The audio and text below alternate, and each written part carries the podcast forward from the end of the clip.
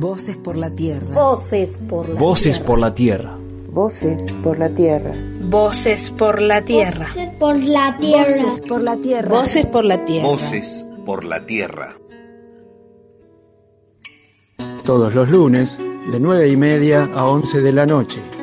Por AM560, Radio Nacional Esquel.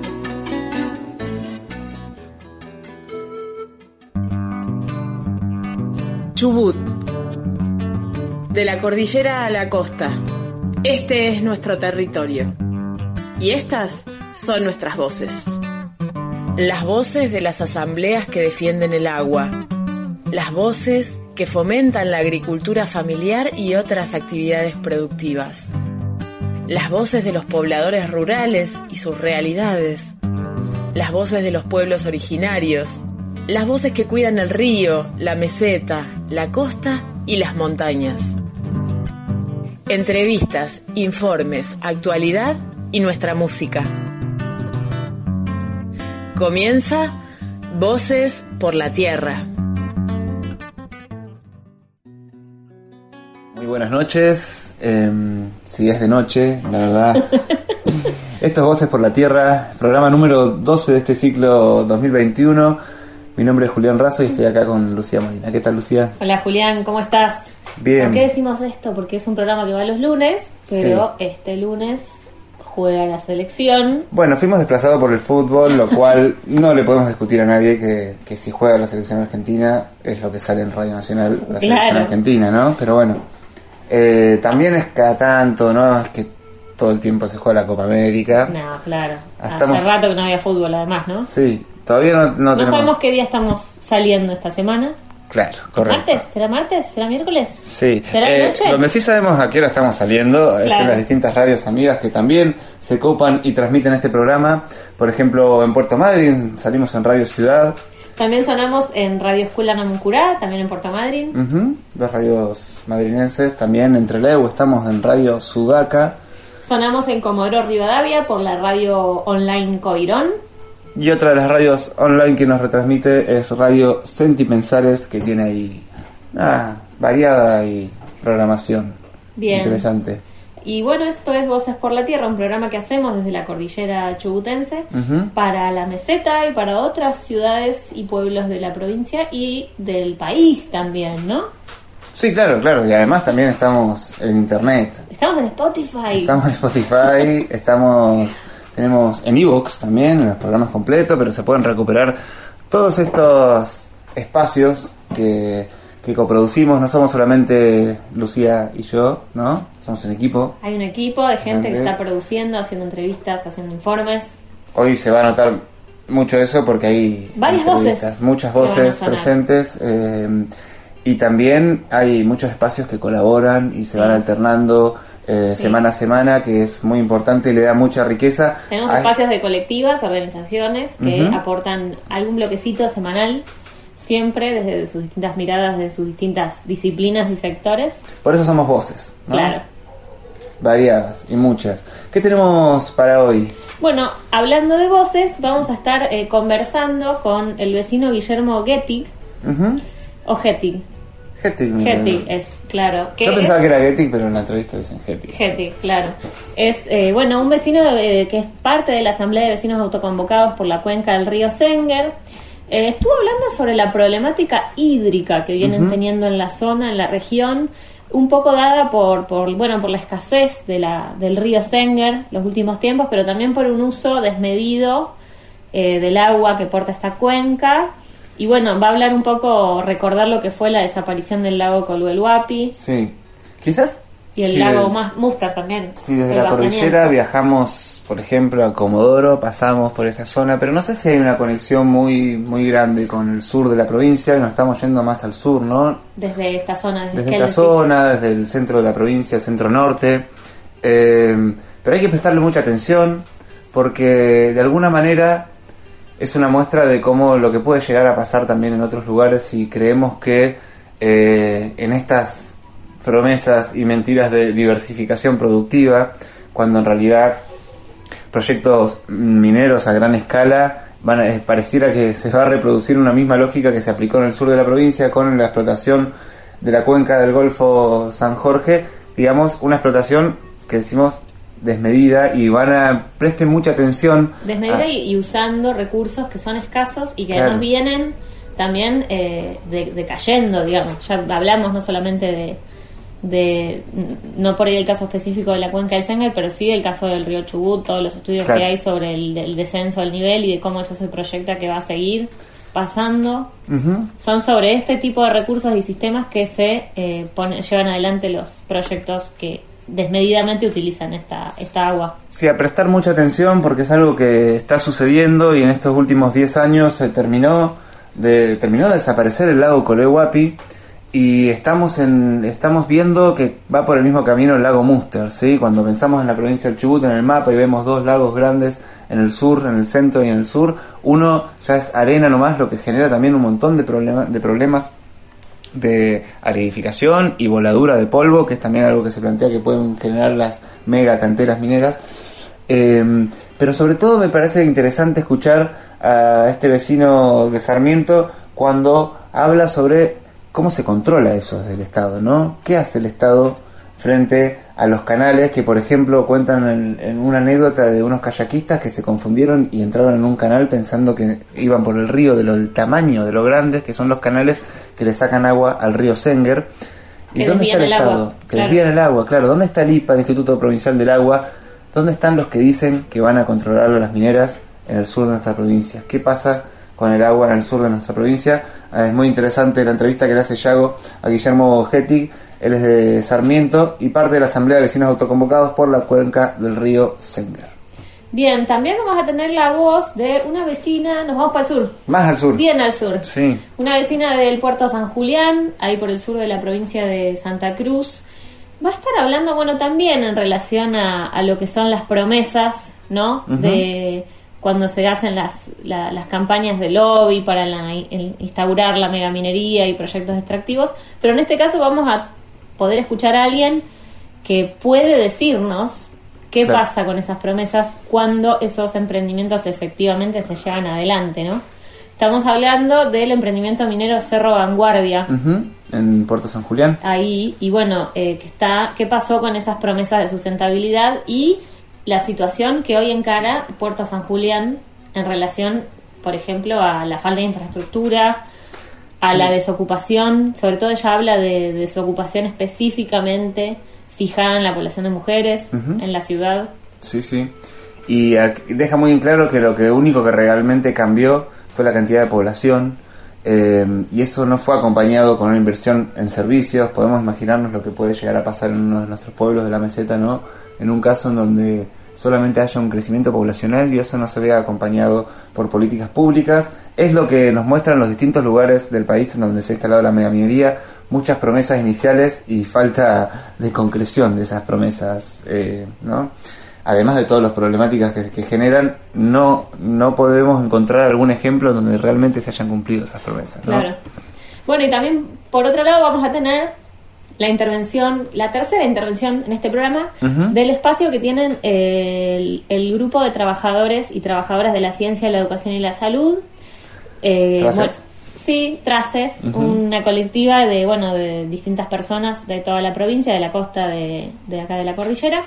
Van a estar hablando de desertificación. Creo que es un término que escuchamos bastante, que se usa, ¿no?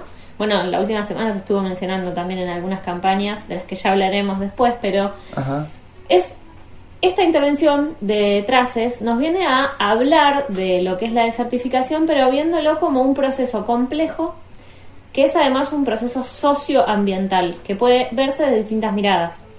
Bueno, van a profundizar lo que son estas miradas en relación al proceso de desertificación. Primero, qué es, tratar de entender qué es, por qué se produce, y después, bueno, cómo influye con, los pobladores, con las personas que tienen emprendimientos productivos, y cómo también eh, tratar de entender las distintas lecturas en torno a la palabra de desierto. ¿no? Claro. Cómo se, cómo se eh, inventa, digamos, o se construye desde los discursos eh, la, la idea de desierto.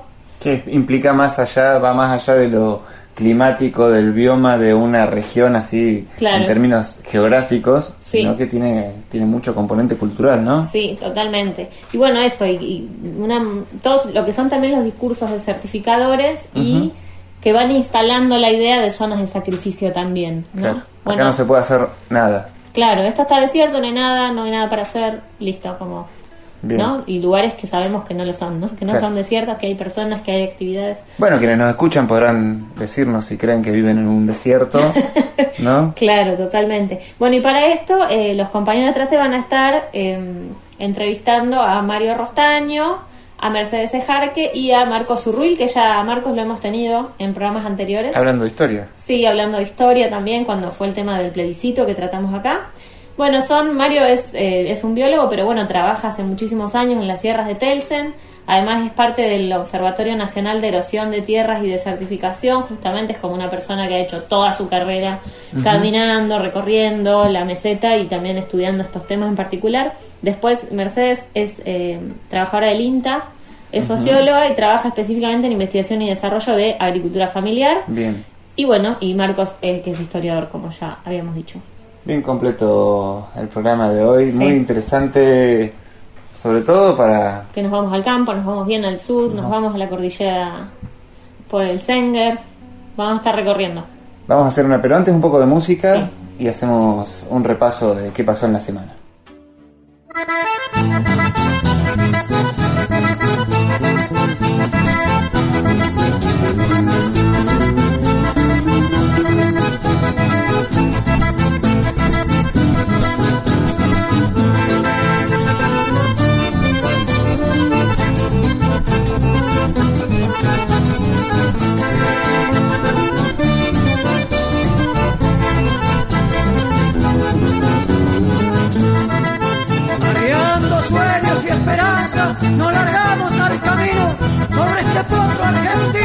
Llaman chamamé. Vistas, obrajes y después los pueblos y la capital nos escucharon actuar y prendió este puracay, defendiendo nuestro sentir, mostrándonos argentinos, gracias a Dios y al destino. La suerte nos quiso así y de por igual, este es el conjunto del sur paritoral, el está agradecido, pueblo mío que ha sabido defender nuestra raíz. Y decimos muy feliz, gracias, mil gracias, chamigo, y vamos todos unidos por una nueva esperanza.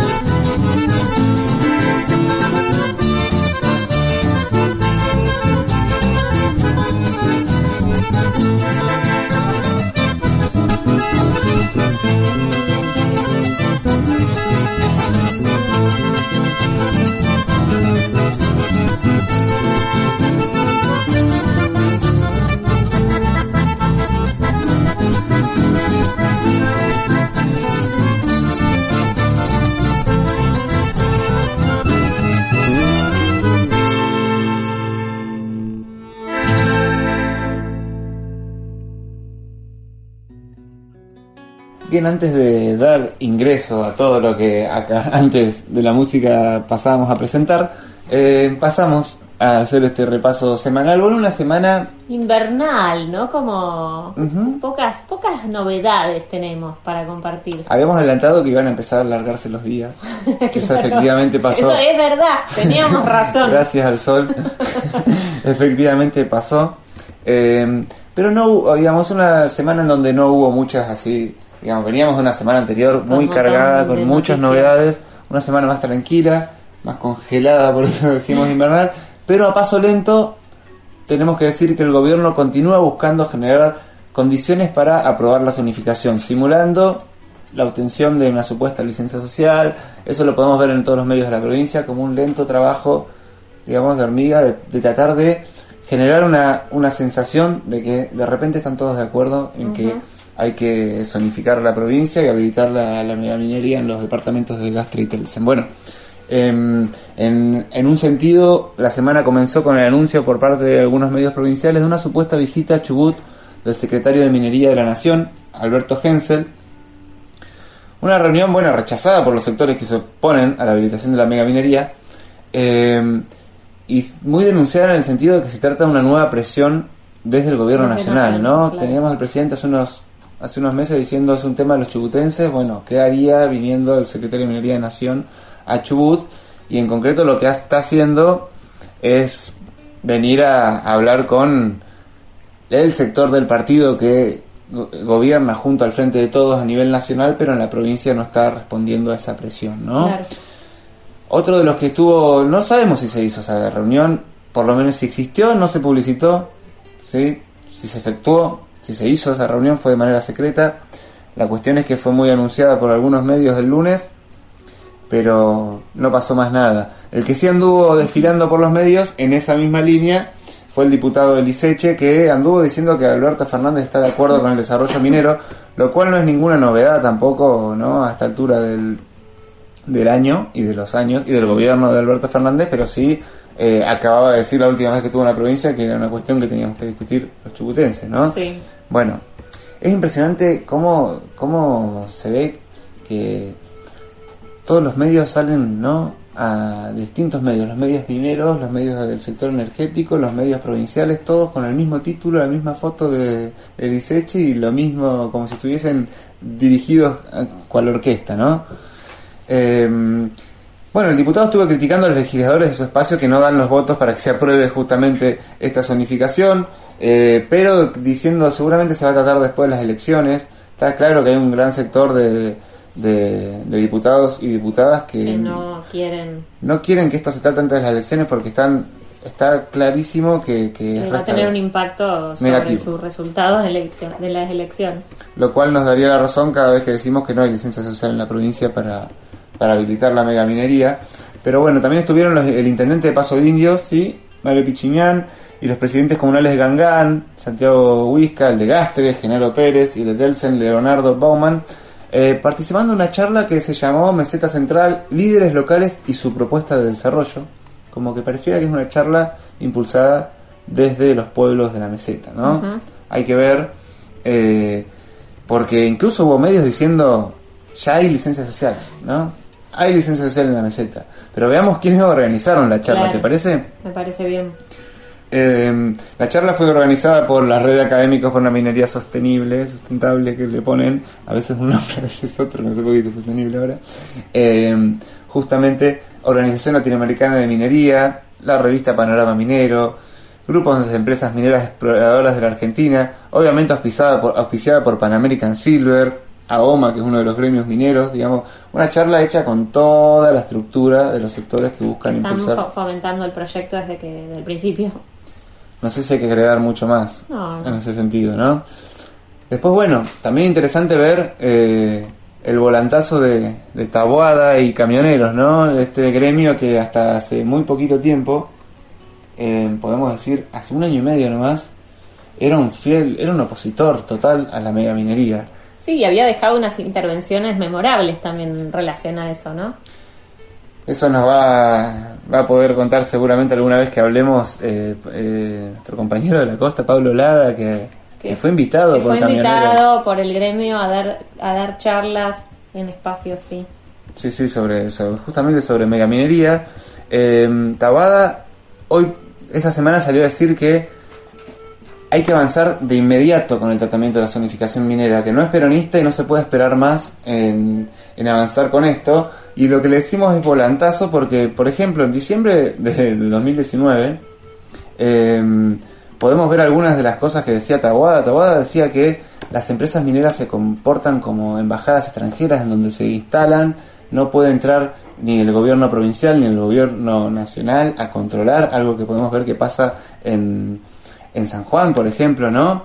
Eh, Taboada ha dicho que es imposible que una provincia que no paga los sueldos a sus empleados esté controlando empresas tan grandes como las megamineras. Ta- Taboada ha dicho que en Santa Cruz eh, no ha habido el desarrollo que se ha prometido, algo de lo que nos va a poder contar en la entrevista la vecina de Puerto San Julián. Y también ha dicho que él no iba a transportar productos mineros como lo que los camioneros no iban a hacer parte de ese negociado para unos pocos. Bueno, te parece que entró en esos pocos el, líder de camioneros y ahora la megaminería es lo mejor que le podría pasar hasta, a esta provincia que ni siquiera cambió algo de lo que pasaba en 2019, no cambió el gobierno, no cambió el, los recursos de los trabajadores del Estado, no ha cambiado nada realmente como para que pueda haber cambiado la posición de Taboada, así que bueno, hay que ver qué es lo que realmente cambió para que haya habido este, este volantazo del sindicato de camioneros.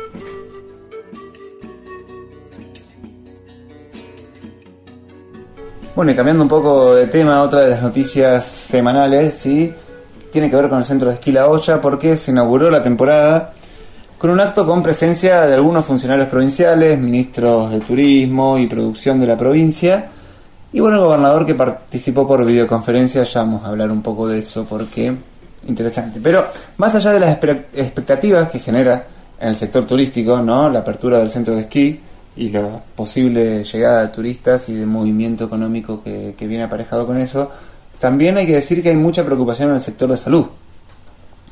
Sí, fue esta, venimos ya escuchando sobre esto hace bastante tiempo porque había mucha incertidumbre con respecto a cómo se iba a desarrollar la temporada en este contexto de, de COVID.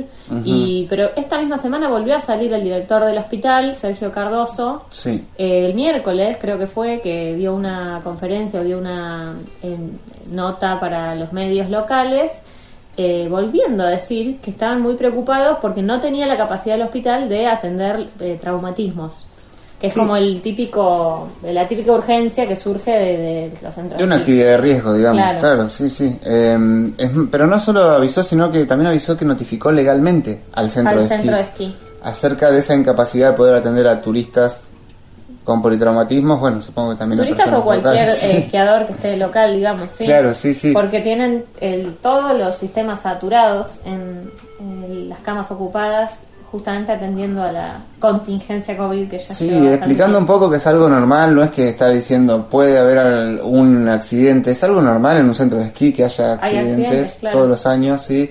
Eh, entonces es todo un tema porque qué va a pasar si llega a suceder y no se puede atender a una persona en el hospital, bueno, preocupante.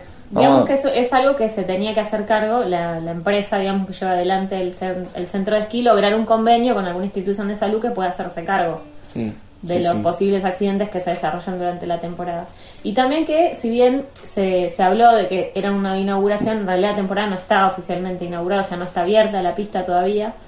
Eh, recién va a estar, creo que el 9 de julio. Sí, acompaña el clima también, ¿eh? Tiene falta nieve todavía pero bueno, y también hay, también comentar que hubo una concentración en la vertiente por parte de vecinos autoconvocados que volvieron a reclamar por la iniciativa popular y en contra del proyecto de zonificación que impulsa el gobierno de Mariano Arcioni. Todo esto en relación a que iba a haber presencia de eh, autoridades sí, sí, eh, en el marco de este, de este evento de la olla.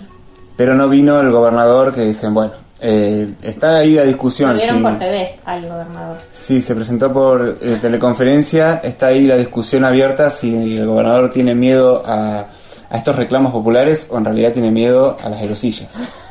tiene miedo a aparecer públicamente por muchos lugares. Cada vez que va a algún lugar nos enteramos con las fotos sacadas después, no se hace anuncio. Algo que es normal en todas las provincias, es decir, va a estar el gobernador en tal lugar mañana a las 4 de la tarde, eso no existe en Chubut hace rato y tiene que ver eh, bastante con el poco acompañamiento que tiene el gobernador por parte de la sociedad, por, sociedad, por decirlo de alguna manera suave, ¿no?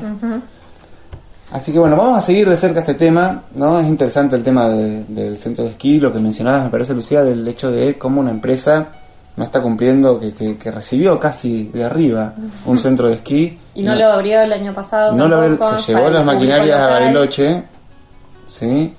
Y, y, no está cumpliendo con lo mínimo que, que el pliego especificaba que, se cumpla. Así que me parece que es para estar atentos, que no sea un, un nuevo caso de, de extractivismo, podemos decir, ¿no? Sí. Bien. Vamos, a escuchar un poco de música. Un poco de música y seguimos con más voces por la tierra.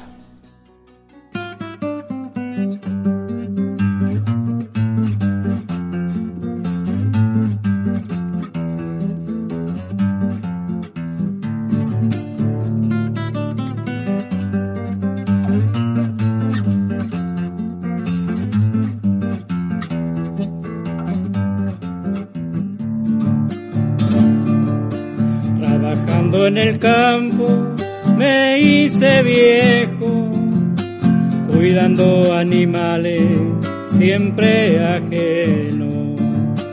Recorro alambrado el año entero. Pucha qué vida triste la del puestero. Huella, huella, huellita yo voy buscando, en mi Picasso, siempre pensando.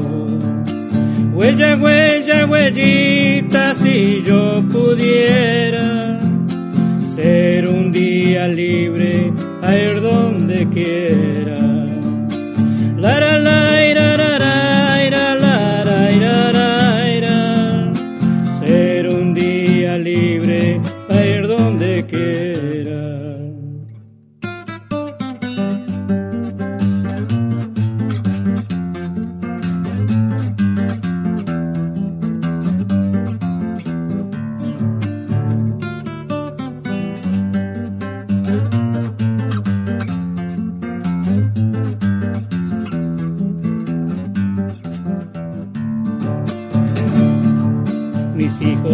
Hicieron grandes y ya se fueron a unos pagos lejanos, nunca volvieron.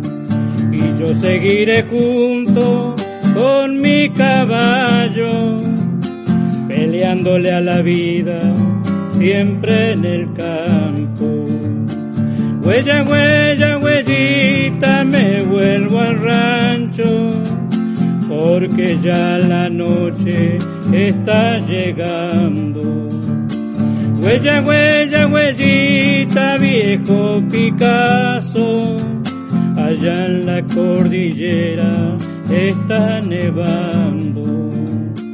Lara, laira, lara, ira, lara, ira, lara, allá en la cordillera está nevando.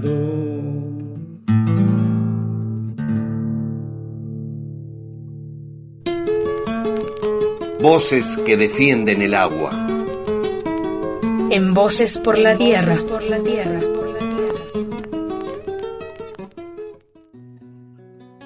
Continuamos en un nuevo bloque de Voces por la Tierra desde Esquel hacia toda la provincia de Chubut y estamos en comunicación telefónica con Guillermo Getig. Él es parte de la Asamblea de Vecinos Autoconvocados por la defensa de la cuenca del río Senger. Guillermo, ¿cómo estás? Gracias por atender. Hola, hola buen, buenas tardes. ¿Cómo te va?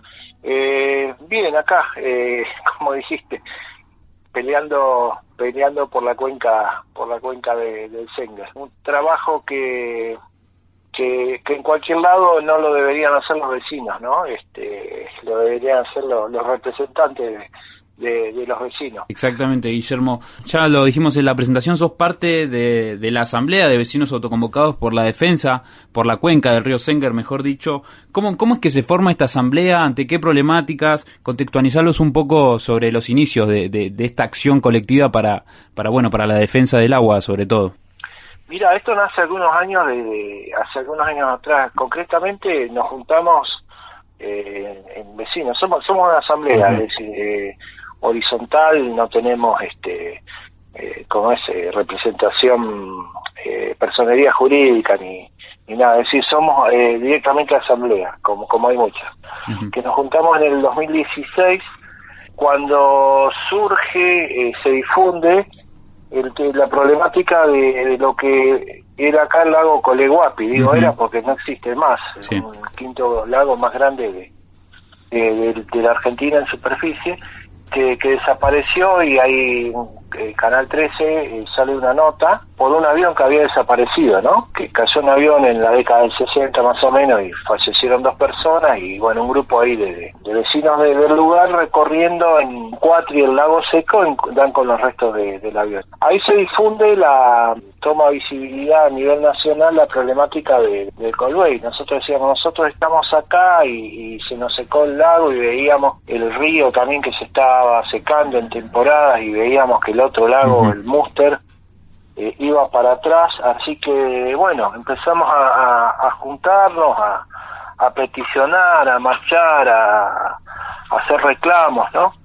y venimos del 2016, lo que no, no, esto no dice que antes no se haya reclamado, antes también se reclamó, hubieron otros grupos que se formaron, eh, nosotros somos uno de los grupos actuales que estamos reclamando por la problemática de toda la cuenca, porque esta no es cuestión de ni de Sarmiento solo, ni, ni, ni de un lago que se le seca a una región. Es todo, todo un problema eh, muy complejo en, en, la vasta cuenca que nace en los ríos Fontanas, La Plata, eh, tiene relación con lo que es este el, río Mayo, tiene relación con, con un montón de, de otros afluentes como, como el Genguey que dan agua acá y que lamentablemente en la provincia eh, lo que es este el manejo de, de agua es bastante bastante malo. Es decir quien quiere mete una, una retro, se manda un canal para su campo, que tiene campo, que tiene guita, hace esto y, bueno, y así tenemos las consecuencias que estamos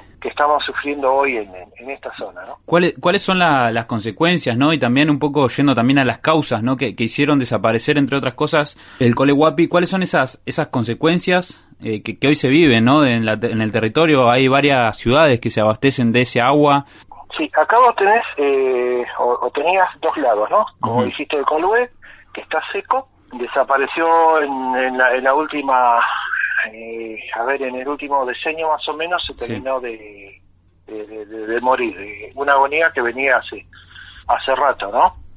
Eh, y tenés el Muster, que el Muster es el, el lago, que cuando uno viene de ahí por por la ruta 26 que empalma la 40 cuando viene de, la zona de la cordillera, en la ruta lo puede ver, es, el, es un lago grande que se ve, ¿no?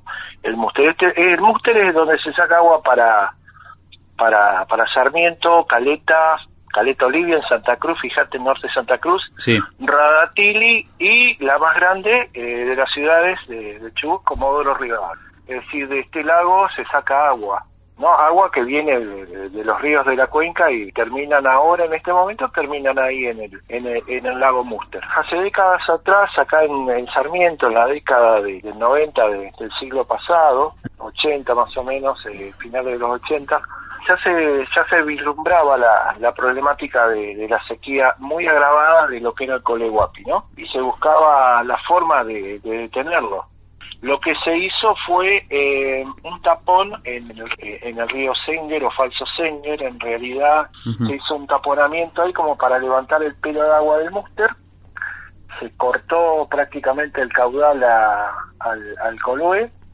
y así el Coloé este, de a poco fue perdiendo su, entrada de agua. Y ese agua, bueno, eh, con, con la arena, con todo lo que corría, estaba yendo a parar al, al lago Muster. En toda la cuenca vos tenés eh, productores, eh, antes de llegar a Sarmiento, que se abastecen de, del agua de, estos ríos, ¿no? Y muchos de estos este, llevan durante decenas de kilómetros el agua campo adentro, canales hechos con, con máquinas. Eh, hoy justamente estaba hablando con un muchacho que él hace kayakismo y me decía, nosotros nos tiramos en, en, en, el puente en Facundo, que es un pueblito chiquito a 100 kilómetros de Sarmiento, eh, en kayak y por ahí íbamos por los campos y, nos confundíamos cuál era el río y cuál era cuál era el canal. Date cuenta del tamaño de los canales que hacen algunos con máquinas. Claro, y de, lo desabastecido que está el río también, ¿no? Eh, producto de, las mismas desviaciones también. Bueno, pero eh, a ver, eh, cualquier chacarero que necesita agua para hacer una su emprendimiento, que está bien que lo haga, porque es una forma de, crear riqueza, tiene que tener un permiso de agua, debe ser controlado por el, Instituto Provincial del Agua y, los canales deben ser regulados. Eh, Eso no pasa. A mí me queda la duda. A mí me queda la duda si los canales son regulados. Si los canales son regulados y se hacen de esa manera, mm, sería como para rever la, la, política hídrica de, la provincia, ¿viste? Porque por ahí están autorizados y, de, semejante magnitud.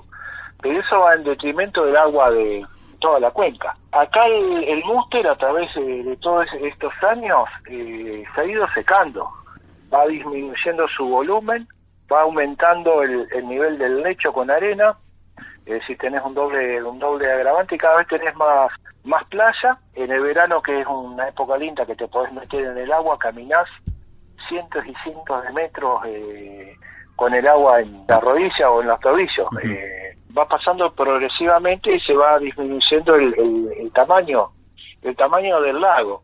Eh, pasando a cierto punto no va a tener retorno este lago si no, si no se toman medidas. Cuando vos lo escuchás a los políticos dicen, vamos a cerrar en el lago Fontana, vamos a hacer la obra de cierre, bla, bla, bla, vamos a hacer el dique, ahora estaba hablando Citadini, que es el presidente del IPA, el nuevo, y dice, bueno, no, hay que hacer la obra en el dique Los Monos.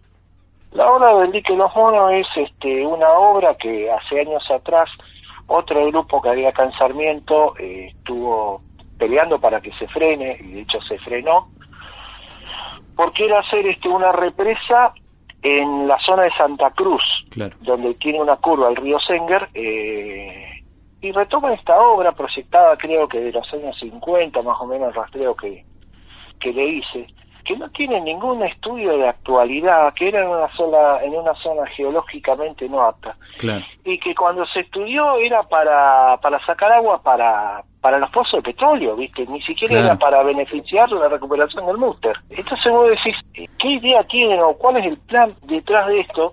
Que no hay nada actualizado, que siguen, que siguen con una agenda de los años 50 que no que, que no beneficia a la, mantención de, lo que es el único lago que nos queda en este momento. Continuamos en diálogo con Guillermo Getig, él es vecino autoconvocado por la cuenca del río Senger. Guillermo, quería acercarme a eso que vos mencionás, justamente más referido a la política también y a un tema que no, no tocamos todavía, que es el tema de, del extractivismo, ¿no? Eh, ¿qué, ¿Qué injerencia tiene estas actividades del petróleo, en conjunto con también eh, el desinterés de la clase política en brindar algún tipo de solución a la problemática que plantean respecto al agua. Acá esta zona, Sarmiento, el Comodoro, la zona de, Río Mayo también, hay extracción de, petróleo y, también de, gas, acá sobre todo en esta cuenca de, Sarmiento, ¿no? La zona de Cerro Negro, el Valle Hermoso, eh, toda una zona bastante rica en petróleo y gas y bueno, todo camino a, Comodoro. Hay un informe que ustedes pueden rescatar en internet eh, que, que hizo el IPA a, legislatura, que tuvo difusión pública porque lo, pedimos los, los, vecinos autoconvocados de acá de, la cuenca, eh, gracias a una, una compañera asambleísta de, de la zona de, de Rawson y ahí manifiesta que las operadoras de petróleo sacan sacan agua, ¿no? Claro. Sacan agua de la cuenca, no no especifica cuánta agua se saca de, de, bajo tierra, cuánta agua se toma del acueducto.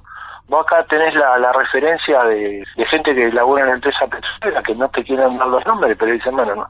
Es decir, el, el agua que lleva el acueducto no es solamente para la población, se está usando en otras cosas que no se deberían usar Pan American, este, ITF y todas las demás operadoras deberían presentar claramente de dónde sacan el agua que usan, ¿no? De reuso, de agua de, mar desalinizada o demás. No podrían sacar del acueducto. Y sin embargo, eh, uno tiene entendido que esto, que esto se hace.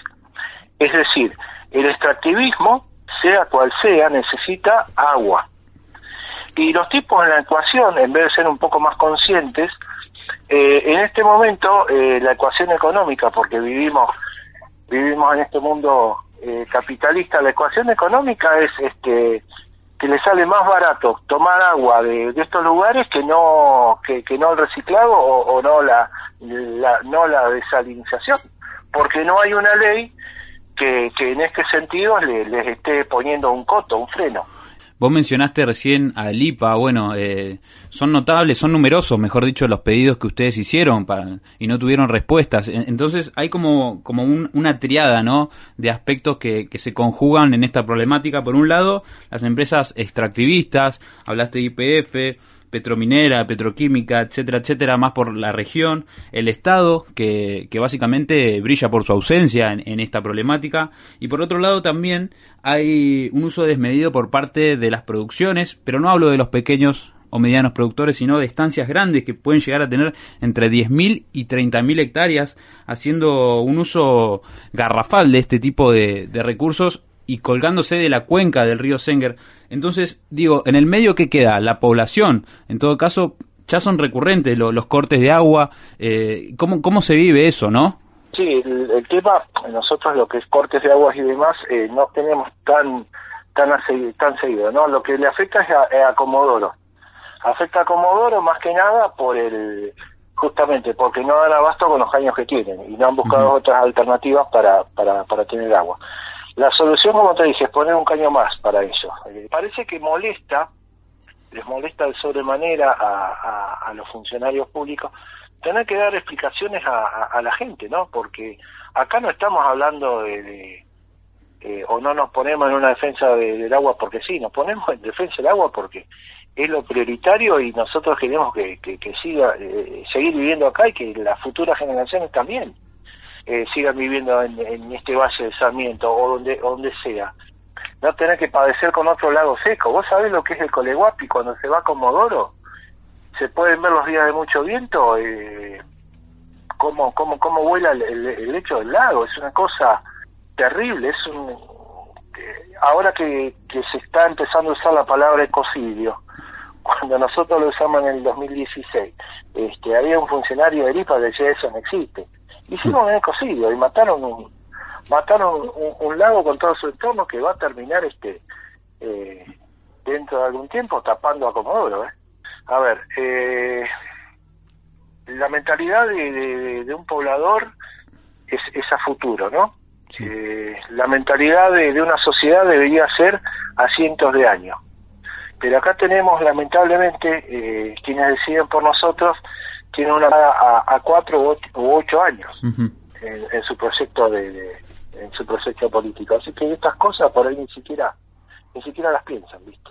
Exactamente, por eso, por eso resulta muy valioso también este intercambio, este diálogo, estas palabras que compartís con nosotros y con todos y todas los que nos están escuchando en este momento. Y también nos hace reflexionar acerca del rol del Estado, su ausencia, eh, la capacidad que tienen para garantizar la explotación eh, así extractiva eh, a las empresas transnacionales y la falta de poder que tienen para ejercer este tipo de regulaciones. Y nos hace pensar si esto sucede ahora con el tema de estos dos lagos, que uno ya desapareció, uno eh, cada vez ve más reducido su caudal, ¿qué pasaría no si se explota esto en una escala mayor, si se habilita, por ejemplo, la matriz productiva de la minería metalífera y uranífera en la meseta chubutense. Entonces, eh, por eso rescato lo que vos mencionás y está bueno para tenerlo como, como un antecedente y como algo que ya está sucediendo y a lo que el Estado es incapaz de dar una respuesta, ¿no? Ah, sí, eso vos sabés que justo ese es el tema es el tema clave, ¿no? Este, habilitar la mega minería es una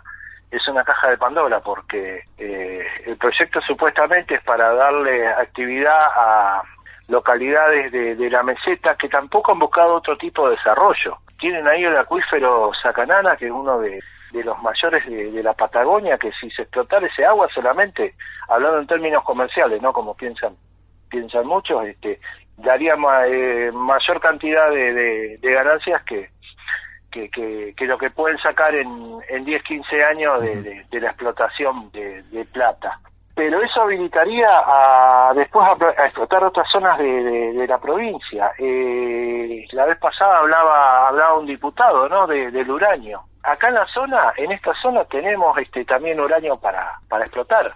Es decir, en la zona cerca, cercana del Colué y también Cuenca Arriba. ¿Vos sabés si explotan el uranio Cuenca Arriba del río Secker?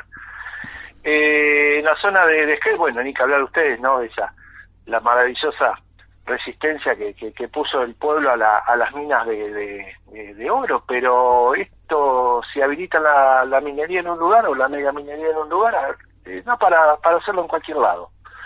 ¿Cuáles son, puntualmente te voy haciendo las últimas, cuáles son las, los reclamos, las necesidades y exigencias de la Asamblea por la cuenca del río Senger en particular y actualmente, no? Actualmente seguimos con el, reclamo inicial, poder sanear la cuenca, eh, tener un plan para la recuperación de lo que es el Coleguapi o parte de él, que no lo tenemos, eh, poder recuperar el, lago Muster, poder recuperar el mal llamado eh, río Falso Senger, porque está el Senger, después está uno que lo llaman Falso Senger, que nosotros le decimos Astor, y algunos asambleístas, eh, y que la, mm, el desarrollo de, la cuenca sea armónico, armónico con, con la naturaleza, armónico con el lugar, que no sea eh, solamente desarrollos productivos que nos lleven a, a, la sequía, al desarraigo y después a la, a, la falta de, desarrollo para la, gente del lugar.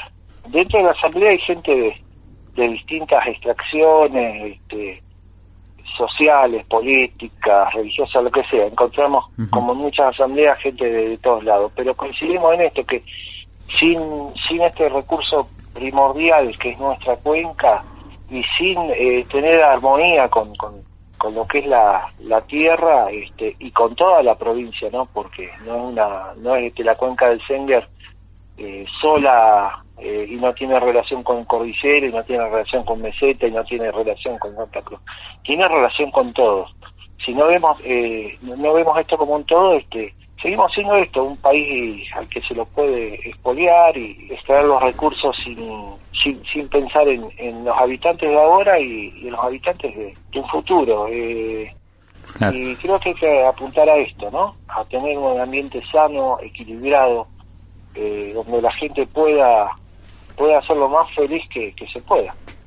Guillermo Getic, vecino de la ciudad de Sarmiento, participante de la Asamblea de Vecinos Autoconvocados por la cuenca del río Senger, ¿qué mensaje le darías a los oyentes de Voces por la Tierra y a toda la comunidad chubutense que esté escuchando esta entrevista? Bueno, primero, eh, algo personal, mandarle un, gran cariño a la gente de, la zona de, de Estel, porque estuve, estuve trabajando en, en, el Parque Los Alerces hace muchos años atrás como como maestro y bueno, una de las radios que se escuchaba era, era Radio Nacional por los mensajes al poblador. Así que este servicio que se prestaba cuando no existía el teléfono todavía, eh, hace bastante tiempo. Eh, pero un mensaje a todos, eh, gente, eh, juntémonos, mirémonos a la cara a través del barbijo en este momento, estemos alerta de lo que hacen los políticos con, con lo que nos corresponde a todos, ¿no? Eh, lo que hacen en materia de, medio ambiente, en materia de salud, en, materia de todo. Porque si están ahí fue porque alguien lo alguien los votó. Entonces no son, no están ahí por obra y gracia del Espíritu Santo, están porque la gente los ha puesto ahí. Y si la gente los ha puesto también los puede sacar. Entonces, gente, mantengámonos lo más informados posible, participando, difundiendo lo que pasa, lo bueno y lo malo, ¿no? de nuestros ríos, de nuestros lagos, de nuestras montañas, de nuestros bosques. Guillermo, muchísimas, pero muchísimas gracias. Te mando un abrazo enorme. Bueno, Chavo, un abrazo a vos y, a toda la gente ahí de, de esa zona tan, tan querida para mí.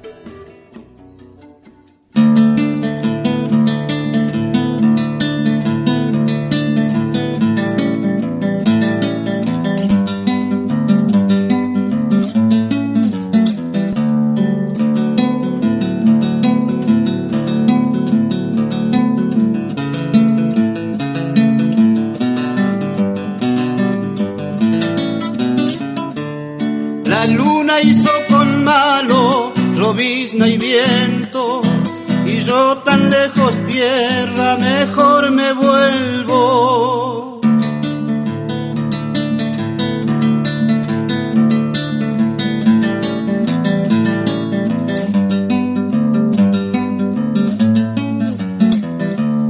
Antes de que aclarara, pegué la vuelta a devolverte el canto y la osamenta.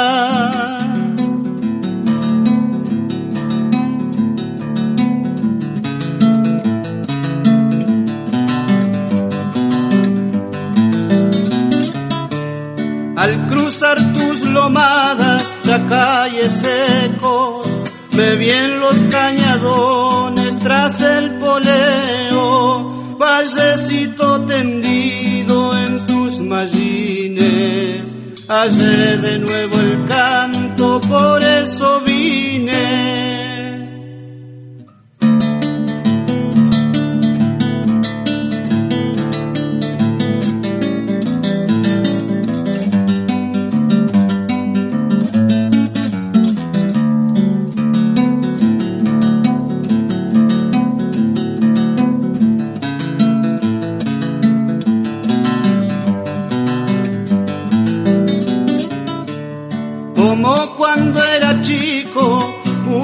Tu encanto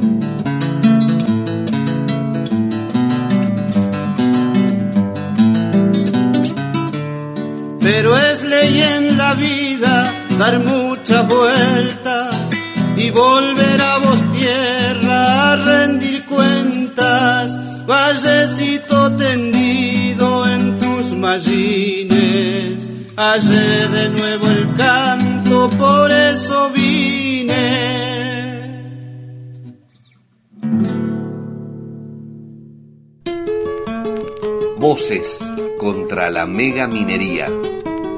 En Voces por la Tierra. por la Tierra.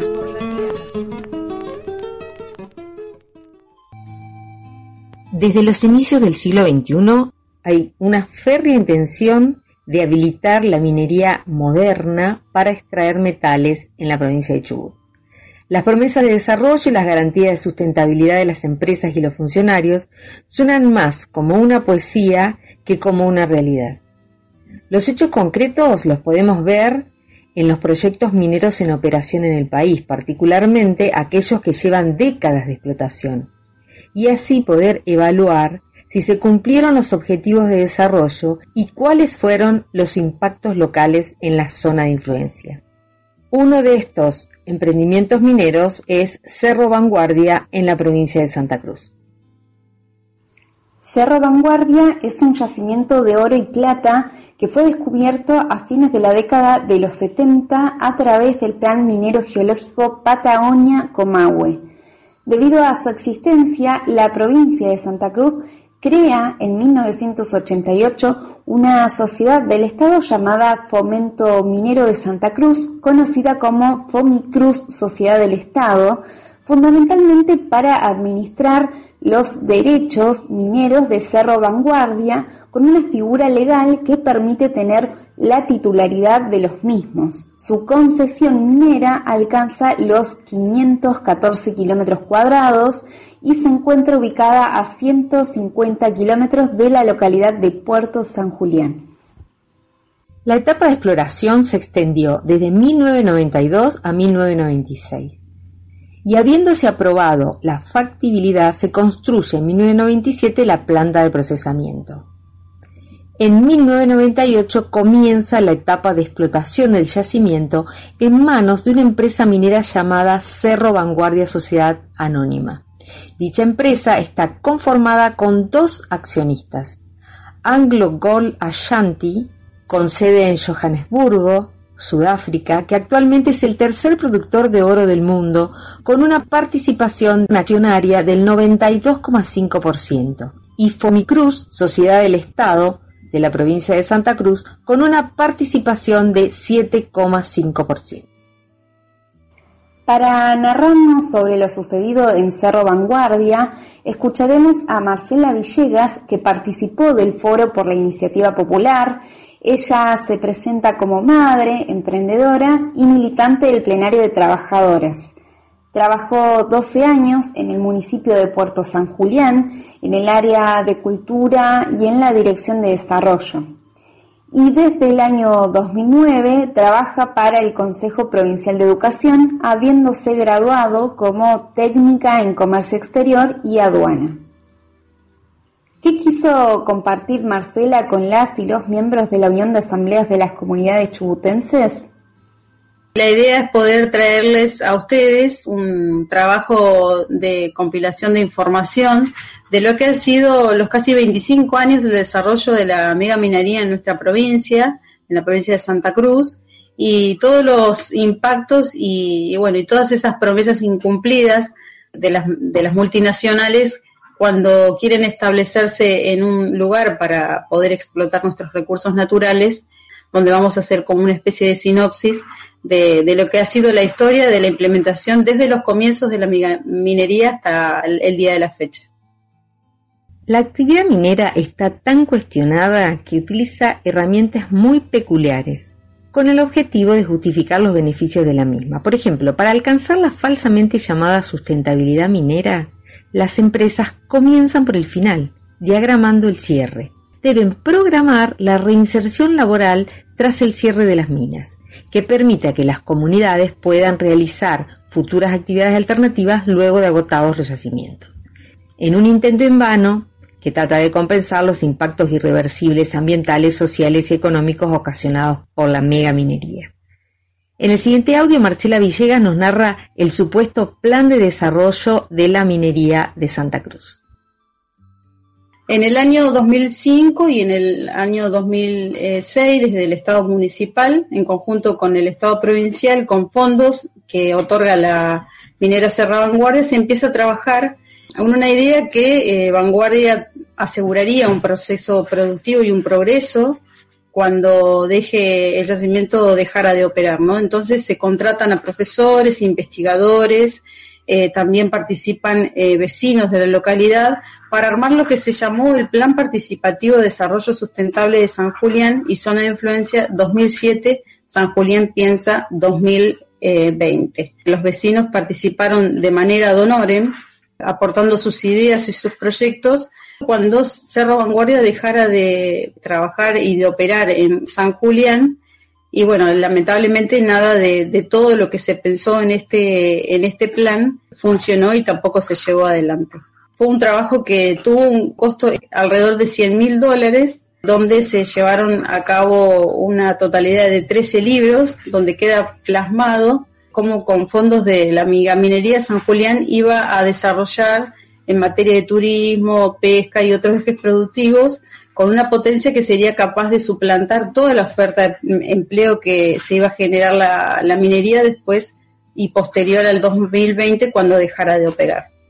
A partir de este proyecto se crea una agencia de desarrollo que también se ha creado en, otras partes y en otras provincias donde se están explotando la minería y que es una fundación cuyo directorio está conformado por la minera Cerro Vanguardia, por la provincia de Santa Cruz, el municipio, el Consejo Deliberante, la universidad, la UMPA, la Cámara de Comercio y la sociedad rural, quien administra los fondos de la minera y es la encargada de llevar a cabo lo proyectado en esos 13 libros que se habían escrito del plan. Acá lo interesante y que por ahí es digno destacar que es muy llamativo que dentro de esta agencia de desarrollo no hay representación de los empleados mineros y también hay, por ejemplo, intervención de la sociedad rural que poco tiene que ver con la actividad minera y tampoco hay eh, participación de asociaciones civiles que también podían eh, aportar ideas y también, ¿por qué no decidir el manejo y la administración de estos fondos, ¿no?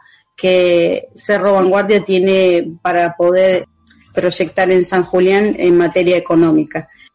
Desde ese entonces, eh, a criterio de personas que han estudiado el plan y que han vivido en San Julián toda su vida, eh, y, vecinos que también han participado de esas rondas de ideas y de trabajo que estuvo a cargo de los magísteres y los licenciados, eh, nosotros podemos decir que nada de lo que está expresado en esos 13 tomos se llegó a concretar, porque a un ritmo de un aporte de 50 mil dólares anuales, que es el 0,05 de la rentabilidad anual de, bueno, de, las, de las mineras de, parte de la, empresa Cerro Vanguardia, la Fundación de Agencia de Desarrollo, hoy ni siquiera se están financiando los pequeños proyectos. Acá me gustaría hacer un paréntesis y comentar un poco de lo que fue una situación que se vivió eh, con trabajadores de la pesca artesanal, que esos necesitaban una planta de procesamiento y de, fileteado para luego de la pesca que se hacía, que se hace en la costa de San Julián, para poder procesar y filetear su, pesca diaria, ¿no? Esto lamentablemente no se concretó en ese momento. Y bueno, y como manera de protesta, eh, uno de, los pescadores, de los impulsores de la creación de esta idea de esta planta procesadora de fileteado en San Julián, eh, tira toda su producción del día, todo lo que va a pescar durante el día, lo tira en las puertas de la agencia de desarrollo como manera de protesta, ¿no? Porque no tenían dónde dejar, eh, no tenían ese espacio físico para poder dejar y, bueno, y procesar el pescado. En estos momentos está próxima a inaugurarse esta famosa planta de fileteado para pescadores artesanales que hay, que existen en San Julián, y bueno, en la que lamentablemente la Agencia de Desarrollo no ha realizado ningún aporte para poder llevarla adelante siendo que es un proyecto que fue plasmado en el Plan 2007-2020. La Agencia de Desarrollo, en lugar de destinar el dinero a lo proyectado, utiliza arbitrariamente el dinero para cubrir falencias del Estado provincial. Y bueno, acá lo que es, eh, se evidencia que el dinero que debería ser el, destinado para el desarrollo de, la, de Puerto San Julián está cubriendo falencias o desfinanciamientos de la empresa Servicios Públicos, Sociedad del Estado, que es la encargada de todo el sistema de cloacas y de energía en la ciudad de San Julián. En el año 2009 se aprobó una cifra cercana a los 300 mil dólares para la construcción de una terminal pesquera. Ese dinero se terminó desviando y se inaugura una supuesta planta de fileteado en un domicilio particular, en una casa de barrio, y que ni siquiera contaba con una salida de emergencia. Entonces el CEO de Anglo Yanti fue hasta el lugar, a este domicilio particular donde aparentemente se construye esta terminal pesquera y bueno, se difunden por medios eh, televisivos, por medios periodísticos eh, mostrando como un gran logro de la alternativa para la posminería, ¿no? Escucharemos ahora una reflexión de lo ocurrido con aquel plan de desarrollo y la realidad actual de Puerto San Julián. Bueno, acá queda demostrado, como siempre se sospechó, que este supuesto plan de la Agencia de Desarrollo solamente sirvió para lavarle la cara a una actividad tan cuestionada como es la, la megaminería y a un costo tan bajo, ¿no? Esto lo demuestra eh, que estando nosotros en el año 2021, nadie de los que presentó el plan, nadie de los que han sido parte, han salido a ni siquiera a expresar un mea culpa sobre el fracaso de este plan y de los motivos de por qué se falló, ¿no? Desde las autoridades del Estado, las autoridades municipales, provinciales, un poco como un gesto de autocrítica por, por el no logro o el no cumplimiento de este plan participativo. Y bueno, y una de las consecuencias de ese famoso desarrollo que, que prometía la mega minería en San Julián, donde se proponían propuestas alternativas y fuentes de empleo, no solo ocurrió, sino que también la desocupación hoy en San Julián alcanza niveles alarmantes. Hoy en la municipalidad de San Julián, como por ejemplo, hay 700 currículums de mujeres que están solicitando trabajo. Y también al tiempo que el déficit de inversión estatal vuelve inaccesible el acceso a la tierra y también el precio de los alquileres. Lamentablemente los alquileres están inalcanzables, con precios inaccesibles motivó esto una, una toma de un, de un barrio en donde más de 40 familias se asentaron eh, en un barrio que hace ocho años que no está concluido y hoy están, eh, están viviendo allí eh, porque lamentablemente ya estaban en situación de calle todas estas familias. Bueno, como reflexión final, en la capital o en la ciudad de, del Oro y La Plata, luego de 20 años de explotación, no tenemos escuela, hay muchos, hay escuelas que están desbordadas de alumnos, eh, no hay jardines de infantes, eh, no se ha invertido eh, proporcionalmente al crecimiento de población que ha tenido San Julián y es muy acotado el, el acceso al empleo y también a la vivienda y se eh, agravan otros problemas ambientales como por ejemplo los basurales a cielo abierto o el vertido de líquidos cloacales en la costa de San Julián sin tratar que son tirados a la bahía y bueno, y estas son todas eh, promesas de desarrollo que bueno, no, realmente no, no han tenido soluciones reales. Cerraremos este bloque con un mensaje de Marcela Villegas al pueblo de Chubut. Sí, por ahí hacer un cierre y bueno, ver la oportunidad que, tienen ustedes allá de poder a través de las asambleas participativas o de estas consultas populares querer negarse a la implementación de la mega minería. Nosotros no tuvimos esa posibilidad, no tuvimos una consulta popular. Eh, los, los funcionarios decidieron por nosotros la instalación de la megaminería, ya llevan 25 años y por lo que yo eh, humildemente preparamos ese material, queda más que demostrado eh, todas estas promesas de progreso que tienen las multinacionales no dejan más que contaminación, desocupación, desigualdad social. Y bueno, un saludo y un cálido abrazo para ustedes.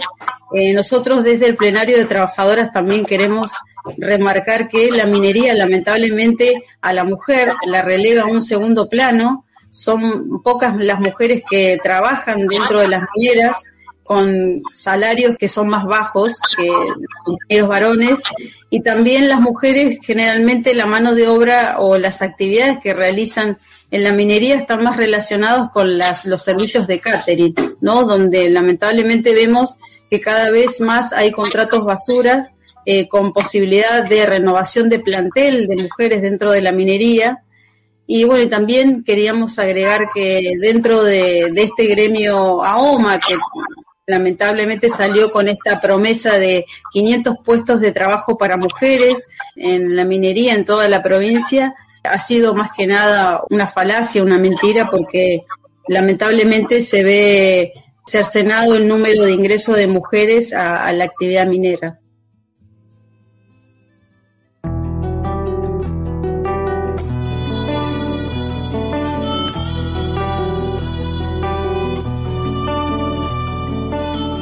Un mismo río que recorre el continente, madre tierra que arrulla la hermandad.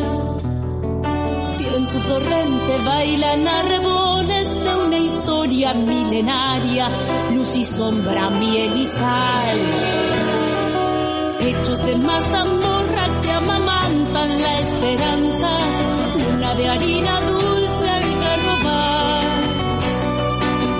el hambre de un niño se desnuda el egoísmo y la codicia. Somos río, misma sabia, ya no nos doblegarán. Nuestra América es latina y es mujer. Y en su vientre ha engendrado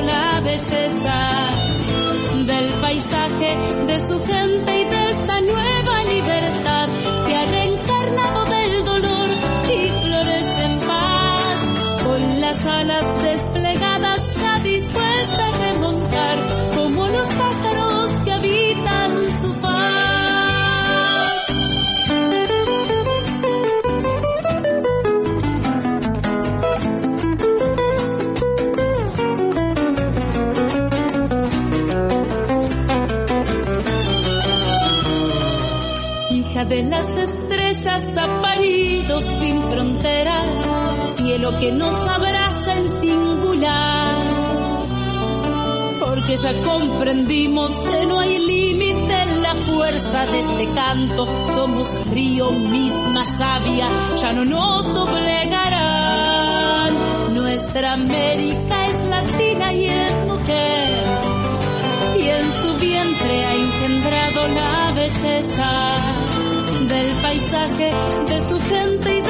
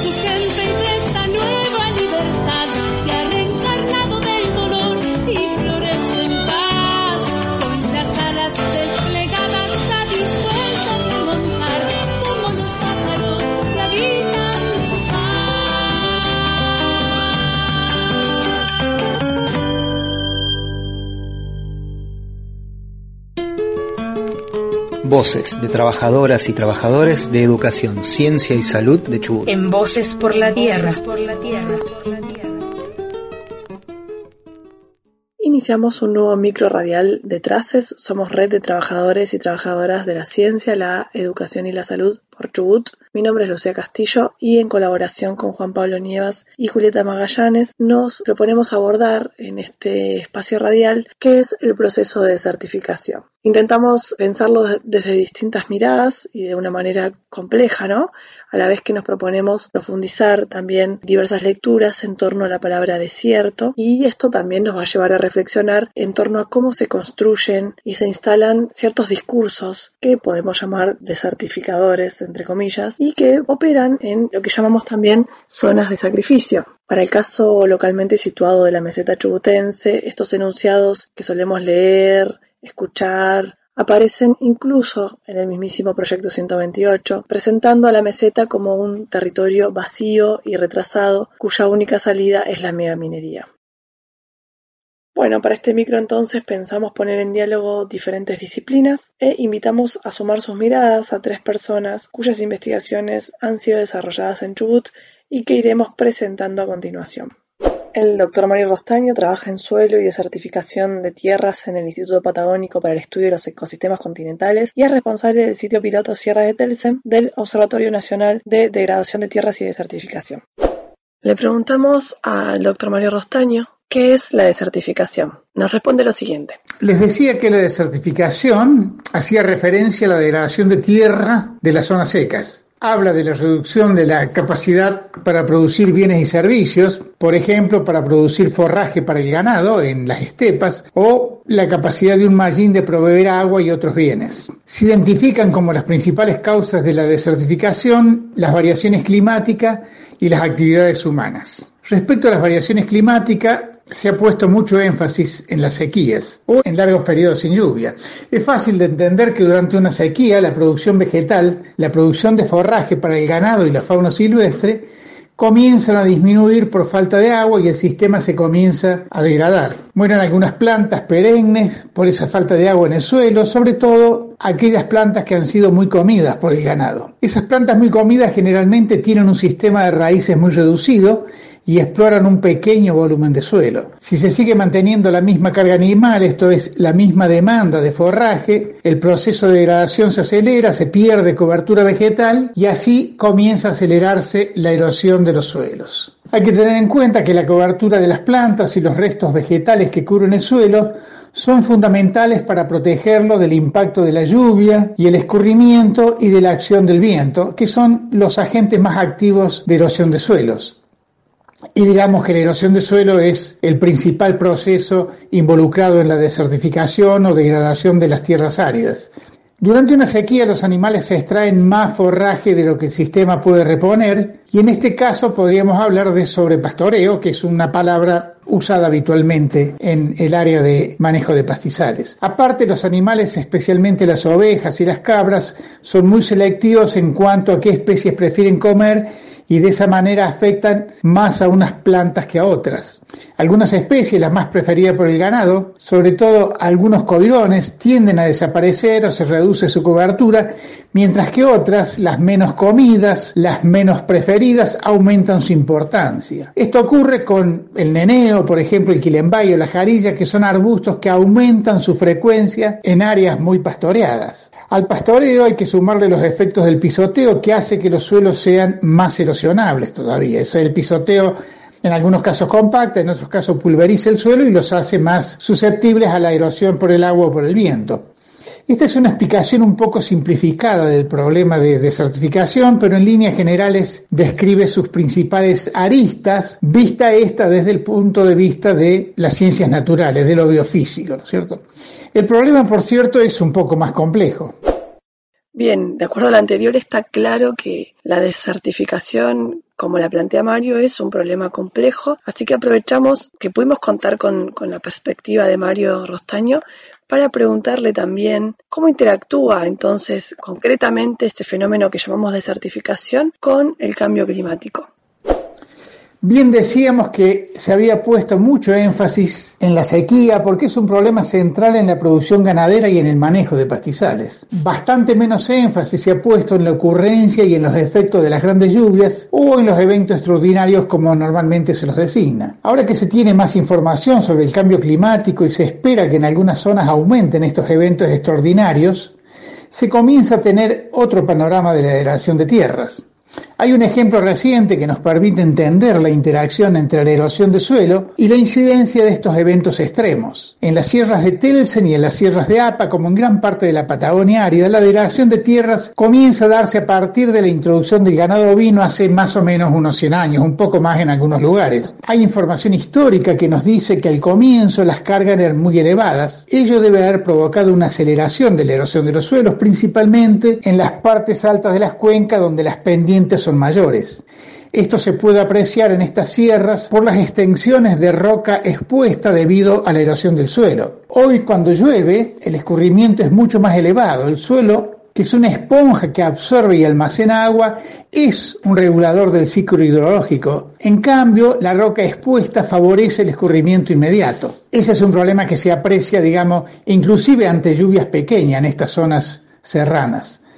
Durante la lluvia extraordinaria de abril de 2014, el arroyo Telsen, cuya cuenca tiene su cabecera en las sierras de Apa, sufrió una crecida extraordinaria y produjo una gran inundación. En unas pocas horas removió un mallín de varias hectáreas, depositó varios centímetros de arena en áreas cultivadas y arruinó todo el sistema de riego del valle. Digamos que la desertificación y el cambio climático interactúan y se potencian y son problemas que afectan las tierras de una parte importante del planeta, y por supuesto de la Patagonia en su gran extensión. Debemos pensar qué podemos hacer en todos los ámbitos para revertir y mitigar sus efectos en nuestra pequeña aldea. Digamos que tenemos en ese sentido una gran tarea por delante. Productores, ecólogos y todos los que se sientan convocados por estos problemas. Bien, hasta acá está claro que la desertificación en tanto problema socioambiental definido por la ciencia tiene múltiples focos de análisis y múltiples miradas. Entonces, en particular ahora nos preguntamos, bueno, ¿qué pasa con los propios actores en territorio? ¿Cuáles son sus perspectivas en torno a este proceso? Para preguntarnos finalmente, bueno, ¿cómo se definen las políticas públicas en torno a estas miradas? La escuchamos a Mercedes. La doctora Mercedes Ejarque es socióloga de la UBA, investigadora de INTA en el área de investigación y desarrollo tecnológico para la agricultura familiar de la región Patagonia. Su trabajo se focaliza en actores sociales agrarios, vínculos sociedad-naturaleza y políticas públicas ambientales y agrarias. En base a mi investigación en el centro y este de la provincia de Chubut con actores sociales ligados a la ganadería ovina, lo que he encontrado es que las definiciones sobre la desertificación son múltiples. Algunos actores, pese a los años de trabajo científico, de políticas públicas y de actividades de visibilización, todavía desconocen lo que significa este problema. Otros desconocen el término, el nombre de certificación, pero identifican sus características porque las ven, las viven en sus prácticas cotidianas. Entre quienes conocen la desertificación y su nombre, algunos lo ligan a procesos recurrentes y propios de los ecosistemas áridos como la sequía, y es lo que algunos llamamos la naturalización del proceso. Es decir, no identifican la acción humana en el, desarrollo de este, de este proceso. Por último, están quienes identifican, tanto en sus causas como en sus consecuencias, cuestiones que llamaríamos antrópicas, o sea, de la acción de las sociedades, y cuestiones naturales, evidenciando la complejidad del fenómeno. Esta diversidad de definiciones produce que las prácticas en torno a la desertificación también sean múltiples y que algunos adopten y puedan adoptar prácticas para intentar mitigar sus efectos o para revertir el deterioro, mientras que otros no conocen ni pueden llevar adelante estas prácticas. En mi visión, esto no es una decisión libre de los actores, sino que poder o no poder adoptar ciertas prácticas es producto de la constitución histórica del modelo de desarrollo agrario y territorial de la provincia. En el mismo sentido, esta diversidad de formas de interpretar la desertificación también se encuentra en actores que definen políticas en el ámbito local o provincial y eso genera relaciones conflictivas entre las mismas políticas, producto de la definición de objetivos o de estrategias contradictorias entre sí. Pero en general podríamos decir que muchas de las políticas ligadas a la desertificación se basan en definiciones consensuadas a nivel global que no siempre se adaptan a las necesidades o a las características locales del proceso. Bien, interesante, ¿no? La mirada de Mercedes que vincula los límites en las posibilidades de adopción de prácticas de mitigación de este proceso o de reversión del deterioro como un producto de cómo se ha ido constituyendo históricamente este modelo de desarrollo agrario y territorial en la provincia. No tenemos demasiado tiempo para ahondar en este sentido, pero bueno, para entender un poco más cuáles son las bases estructurales de esta problemática compleja, que es la desertificación y las fallas en las políticas públicas o en los modelos de desarrollo que se pretenden, vamos a pasar a indagar desde una trayectoria histórica y preguntarnos cómo se ha ido construyendo una, entre comillas, idea de desierto a lo largo del tiempo. Es decir, nos preguntamos, ¿qué es el desierto? Lo escuchamos a Marcos. El doctor Marcos Urruil es docente en la Universidad Nacional de la Patagonia y sus trabajos de investigación se centran en la historia socioambiental del Chubut. La palabra desierto tiene múltiples definiciones posibles, múltiples usos y acepciones. Históricamente, la que se hizo usual en los discursos de las élites letradas y de los legisladores argentinos de fines del siglo XIX es una noción de desierto que no tiene que ver con lo ambiental o lo biológico estrictamente, sino que es más bien una definición política. El desierto es el vacío civilizatorio. Entonces, ese pensamiento permite clasificar como desierto a la Patagonia, que había sido descrita como un paisaje estéril y árido por viajeros europeos del siglo XVII o del siglo XVIII, pero también permite pensar el Chaco como un desierto verde. Al mismo tiempo, vacío civilizatorio no significa vacío poblacional, porque tanto el Chaco como la Patagonia estaban poblados por pueblos preexistentes al Estado Nacional. Sin embargo, esos pueblos, en ese imaginario del desierto como vacío civilizatorio, son remitidos a la naturaleza, son parte de aquello que hay que domesticar, asimilar y poner en orden para que la civilización avance. Es decir, en ese imaginario del desierto también hay una perspectiva asimilacionista hacia los pueblos indígenas que habitaban el Chaco y la Patagonia en forma paralela y como parte integrante en principio de este discurso del desierto como vacío civilizatorio, va a aparecer crecientemente en paralelo a la conquista militar y después en los territorios conquistados, un discurso elitista que asocia a las poblaciones indígenas o indígenas criollas con la destrucción o la dilapidación de los recursos naturales. Esto parte de naturalizar el uso en términos económicos capitalistas como el único uso racional posible. Entonces cualquier otro uso que tuviera que ver con el consumo, con una producción para la subsistencia y no para la acumulación, con la transhumancia, etcétera, es denunciado como irracional y como destructor del recurso. El recurso pueden ser los bosques, las pasturas, las aguadas también. Es decir, que muchísimas décadas antes de que se creara una definición formal de qué es la desertificación, ya se habían inventado los sujetos desertificadores, que eran portadores del desierto en ese doble sentido, de vacío civilizatorio, pero también de destrucción de los recursos naturales aprovechables por la civilización. Lamentablemente estas imaginaciones proyectadas sobre el territorio y las poblaciones por las élites eh, conquistadoras y colonialistas de fines del siglo XIX y principios del siglo XX siguen operando como una doxa, como un sentido común que está atrás de la definición de políticas públicas o de fallos judiciales en el presente. Muy interesante y clarísima, ¿no? La respuesta de Marcos que permite entender un poco más la relación entre estos discursos que se construyen en torno a la idea de desierto y las fallas en las políticas públicas o los modelos de desarrollo que muchas veces se nos presentan como alternativas válidas. Le preguntamos también a Mercedes cuál es su visión sobre la idea de desierto y de qué manera sigue vigente y con mucha fuerza en la actualidad. Y con esto ya cerramos este micro para dejarles a ustedes las reflexiones finales en torno a estas valiosas miradas. La idea del desierto ha sido fundacional de la Patagonia y central en la construcción del modelo de desarrollo agrario en la zona. En relación a la ganadería ovina que yo he estudiado, ha servido para promover que especialmente las tierras secas se concentraran únicamente en la producción de una ganadería ovina extensiva ligada a razas especializadas en la producción de lanas, las cuales se exportaban hacia el exterior. Según diferentes actores, este modelo productivo está en crisis debido a cuestiones ligadas a los cambios en el mercado de las lanas y en las políticas en torno al, sector, a la comercialización, al mundo del trabajo y también a las consecuencias de los problemas ambientales como la desertificación que veníamos hablando, pero también de otros que han afectado en los últimos tiempos a la región. Esta idea de crisis productiva sin duda sirve para que algunos propongan otras alternativas, especialmente en la zona de la meseta. Sin embargo, creo que la fuerza que tiene aún hoy esta idea del desierto es considerar que las salidas a esta crisis o el desarrollo de alternativas se puede hacer sin contar con la participación de las poblaciones que viven y producen en la meseta. Bueno, así llegamos al final de una nueva edición de Voces por la Tierra. Se nos fue el programa otra vez. Bueno, tuvimos un poco varias voces. Fue un programa con muchas voces.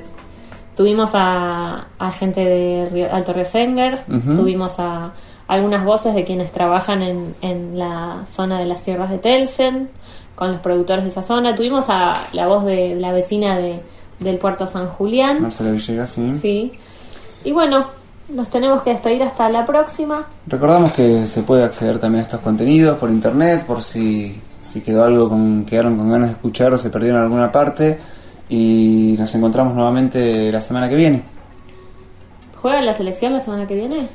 Eh, pasa de ronda en principio, Bien, bien. pero no sé la fecha, la verdad, te la debo, esa te la debo, esa te la debo. Pero bueno, vamos a ver, siempre nos acomodamos igual. Lo importante es seguir al aire comunicados con ustedes. Un saludo muy grande a toda la audiencia, nos volvemos a encontrar la semana que viene. Esto fue Voces por la Tierra. Chao.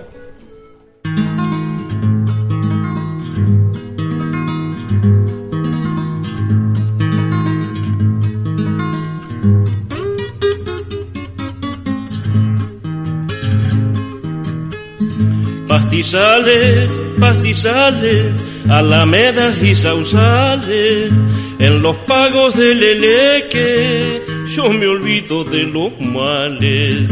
En los pagos del Eleque yo me olvido de los males. Yo soy tonto en los amores y a veces me tumban pronto. Conocí una rubiecita que azules eran sus ojos. Conocí una rubiecita que azules eran sus ojos. Pa' los pagos del eleque yo me vuelvo cuando pueda, porque me ha quedado gustando una rubia lelequera, porque me ha quedado gustando una rubia lelequera.